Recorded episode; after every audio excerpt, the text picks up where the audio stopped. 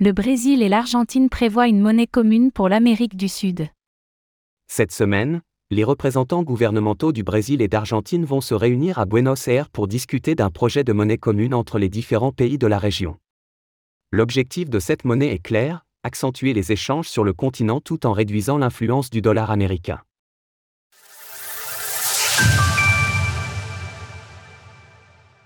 Une future monnaie commune en Amérique du Sud Le Brésil et l'Argentine, les deux plus grandes puissances économiques du continent sud-américain, ont l'ambition de créer une nouvelle monnaie qui pourrait s'étendre aux différents États de la région.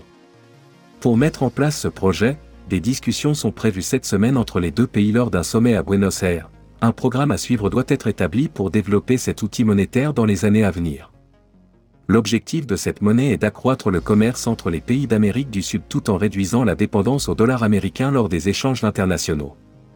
Initialement prévu de manière bilatérale, le ministre de l'économie argentin Sergio Massa affirme que cette initiative est aujourd'hui ouverte aux discussions avec les pays voisins. Il sera décidé d'étudier les paramètres nécessaires à la création d'une monnaie commune, ce qui englobe tout, des questions fiscales à la taille de l'économie et au rôle des banques centrales. C'est l'Argentine et le Brésil qui invitent le reste de la région.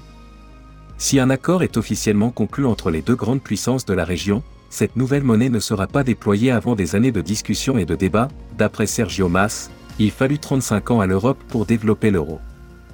En outre, le Brésil aura le temps de tester et de diffuser sa propre monnaie numérique de banque centrale, MNBC, avant l'apparition de cette monnaie commune. Des enjeux géopolitiques majeurs. La création d'une nouvelle monnaie pour cette région du monde n'est pas anodine. Alors qu'en 2002, le dollar représentait 70% des réserves de change des banques centrales, ce taux a diminué ces 20 dernières années jusqu'à atteindre les 59% en 2020. En d'autres termes, les États du monde entier se détachent progressivement du dollar américain pour réduire l'impact des politiques américaines sur l'économie de leur territoire. L'économie d'un seul pays n'étant pas assez puissante pour faire face à l'hégémonie de la monnaie des États-Unis, certains États ont l'ambition de créer des zones géographiques rassemblant des pays autour d'une monnaie commune ou unique.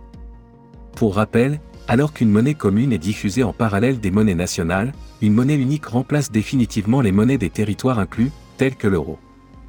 La monnaie prévue par le Brésil et l'Argentine sera dans un premier temps une monnaie commune, fonctionnant en parallèle du réal brésilien et du peso argentin. D'après l'économiste espagnol Alfredo Serrano Mansilla, ce projet commun est une opportunité à saisir pour les pays d'Amérique du Sud et d'Amérique centrale désirant plus indépendance économique vis-à-vis -vis des États-Unis les mécanismes monétaires et de change sont cruciaux. Il existe aujourd'hui des possibilités en Amérique latine, grâce à sa force économique, de trouver des instruments qui substituent à la dépendance au dollar. Ce sera un pas en avant très important.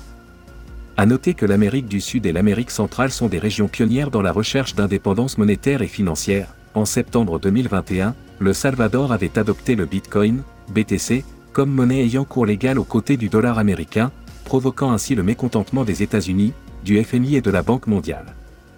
Source Financial Times, figure 1, FMI.